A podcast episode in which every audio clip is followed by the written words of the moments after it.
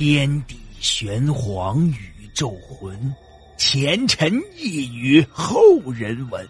古今多少奇异事，真真假假，乱纷纭。彻夜难眠的夜晚，让大圣带给您不一样的民间故事。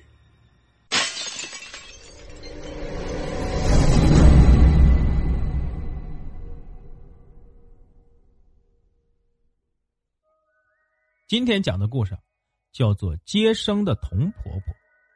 为了方便记录，我将以作者的口吻进行叙述。小时候，姥姥经常给我讲故事，在她所叙述的怪谈故事中，有一个传奇的女性——童婆婆。童婆婆是当时七里八乡闻名的接生婆，人们都很尊敬她。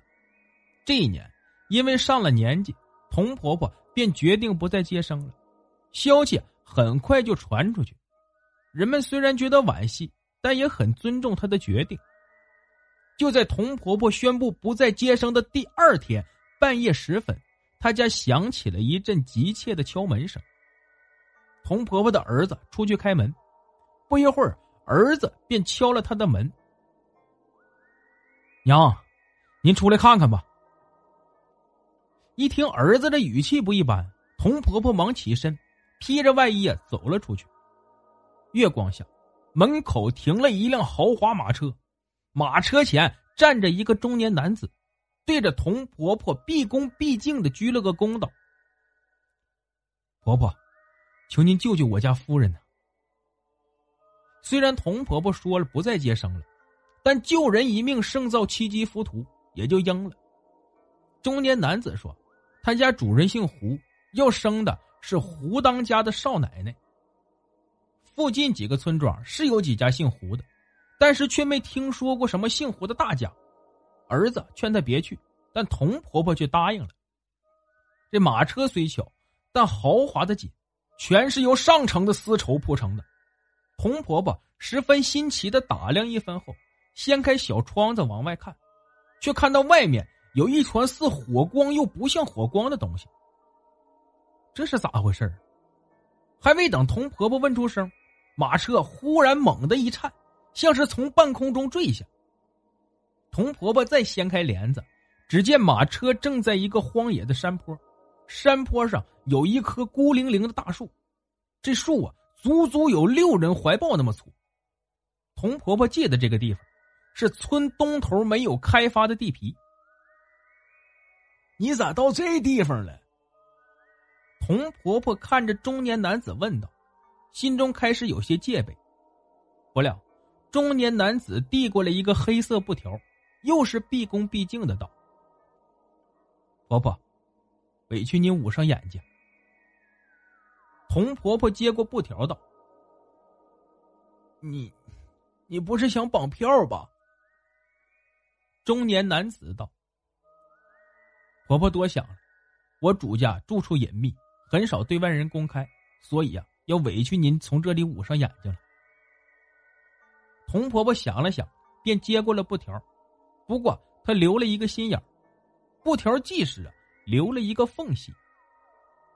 马车又走了起来，但这次却像是在向上攀爬一样。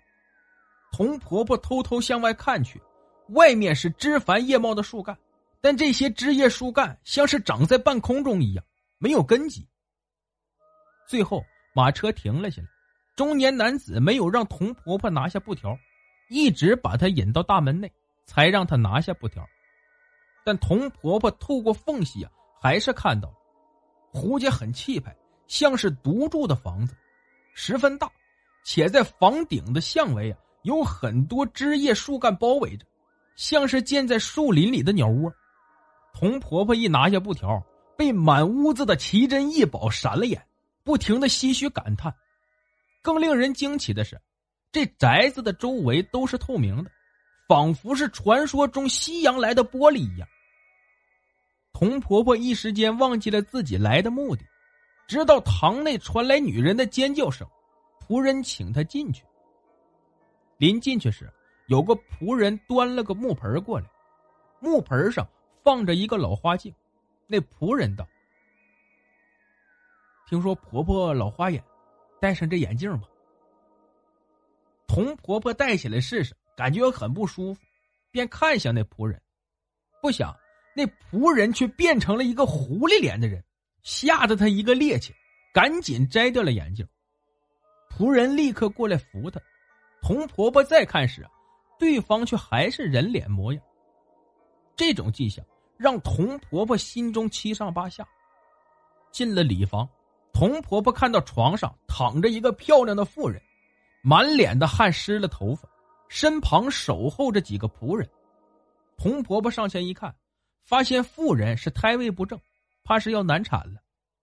她让仆人去多打些热水来。自己则指导着妇人何时用力，何时吸气。不消片刻，胎位正了过来，水也打过来了。童婆婆用手测了测水温，道：“这是凉水呀，我要热水。”仆人们露出十分为难的神色。这个时候，那妇人说话了：“婆婆，这孩子不用热水。”声音竟是千娇百媚，但却气若游丝。正说着，童婆婆低头看了一下，孩子已经快要出来了，便鼓励妇人用力。终于，孩子顺利的接生了出来。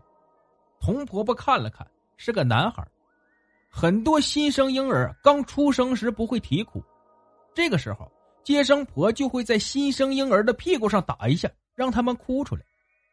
可是，当童婆婆把新生儿反过来打屁股时，却发现新生儿的屁股上长着一个小尾巴。长小尾巴的新生儿他见过，但却没见过打了屁股不但不哭，反而发出嗷嗷叫声的。突然，童婆婆想起刚才戴老花镜时看到的景象，心中啊咯噔一下，难不成这是到了狐仙家里了？说起来，他们正姓胡啊。童婆婆心中正想着，突然那妇人有些生气道：“你为什么打我孩子？把孩子给我，快把他轰出去！”仆人把孩子抱了过去，递到妇人怀里的同时啊，在他耳旁耳语了几句。那妇人赶忙道歉，并让仆人请童婆婆到厅里喝些茶水。童婆婆此时心中又是害怕又是敬畏，那仆人出来解释刚刚发生的事他自然不敢怪罪。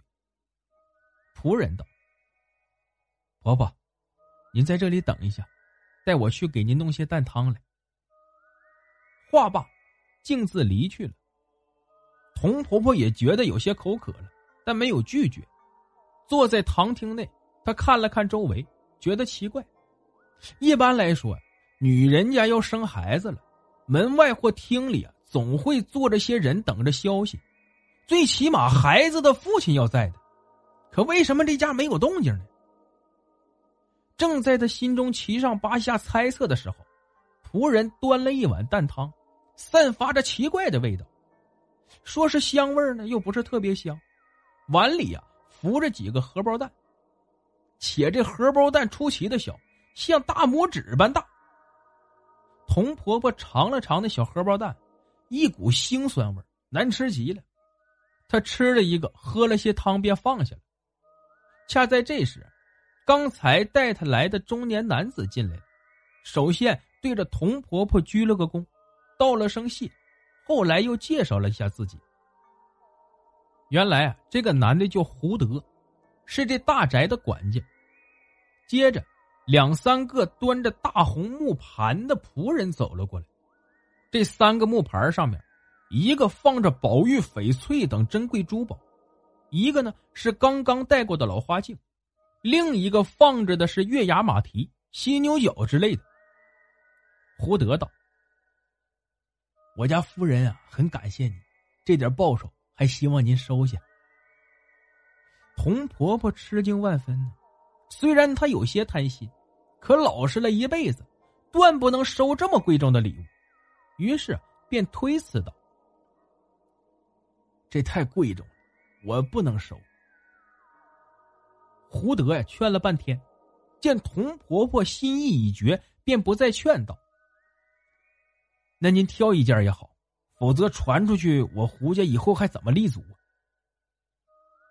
童婆婆觉得也有理，眼睛啊瞄了一下那三个红牌，看到了一个十分小巧的圆镜子，心中想着家中的媳妇儿正缺个像样的镜子，便收下了。